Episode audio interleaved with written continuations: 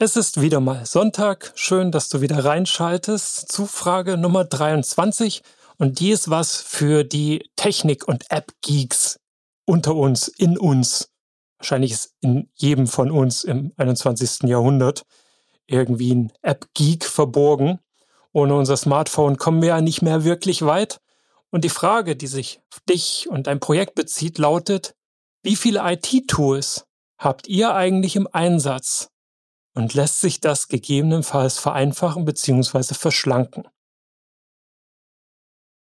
Ich will nicht darauf hinaus, dass du ein Tool für alles nutzt und Medienbrüche gänzlich vermeidest. Was ich aber immer wieder feststelle, ist, dass viele Systeme häufig zu redundanten Daten führen, wo du dann nicht weißt, wo liegt jetzt die aktuellste Version oder das, worauf wir gucken, ist das der aktuellste Stand? Es geht unglaublich viel Zeit verloren bei der Suche nach den richtigen Daten im richtigen System. schlimmsten Fall musst du dich überall anmelden, überall ein Passwort verwalten. Es provoziert natürlich auch Uneinheitlichkeit im Arbeiten, wie wir arbeiten. Vielleicht löst die eine Sache jemand in dem System und ich aber in dem anderen. Und wenn wir es dann zusammenführen wollen, dann klappt das nicht.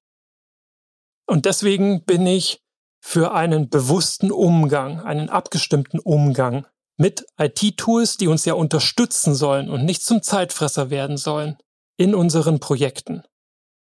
Und wünsche dir jetzt viel Spaß beim Reflektieren zur Frage, wie viele IT-Tools ihr im Einsatz habt, du nutzt und ob sich das gegebenenfalls irgendwie vereinfachen lässt.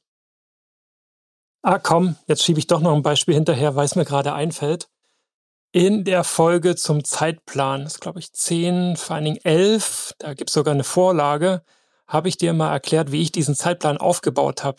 Und dass ich das nicht nur als Zeitplan verwende, sondern das ist auch mein Budget-Tool, mein Change Request-Tool, meine Task- und Tracking-Liste, mein Decision-Log und gleichzeitig auch mein Burndown-Chart. Also ganz viele Dinge habe ich dort in ein Excel kombiniert. Jetzt ist Excel ein Tool, was verpönt und geliebt wird, habe ich auf jeden Fall in ein Excel reingehackt, statt für alles ein separates Tool zu benutzen oder ein separates Dokument zumindest und die dann wieder abgleichen und zusammenfahren zu müssen.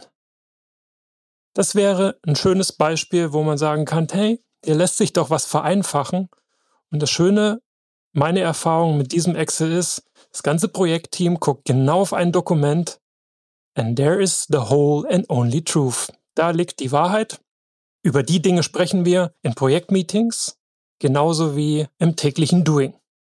Da steht drin, was wir bis wann machen, welche Entscheidung wir getroffen haben, wie viel das kosten darf, wer sich worum kümmert und so weiter und so fort, bis hin, wie gesagt, zu den Change, also Änderungsanträgen. Wenn dich das interessiert, schau gerne mal rein. In Folge Nummer 11 dieses Podcasts, also Hashtag 11, findest du in den Show Notes den Link zum Runterladen dieses Templates. Okay, und damit habe ich es für heute tatsächlich. Bis morgen, ich freue mich.